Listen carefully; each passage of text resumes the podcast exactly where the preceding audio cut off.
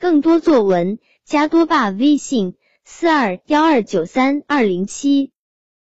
跳棋，王晨言。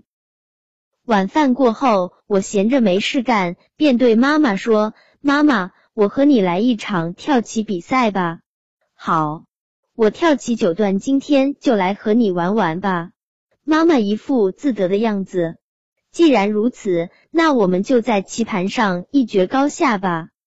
游戏的规则很简单，只要前面有弹珠，就可以跳一格，但也可以往各个方向走一步。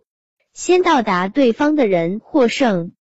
游戏开始了，妈妈先走。只见她右手托着头，眉头紧锁，忽然用手指轻轻拨动了右上方的一颗弹珠。我也拨动了右上方的弹珠。不一会儿，双方都到达了终点。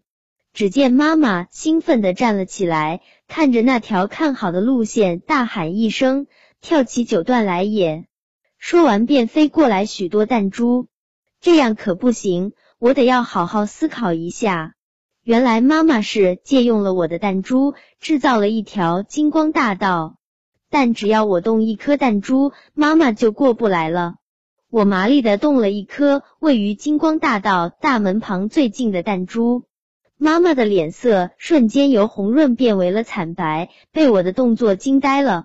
为了不让妈妈进入我的城堡，我决定堵在门口不走了。于是，我把一颗弹珠跳回了自家院子里。妈妈一看不干了：“你怎么可以这样？”比赛结束了，我获得了第一。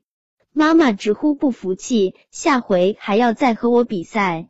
我倒要看看他还敢不敢和我吹牛，说自己是跳棋九段。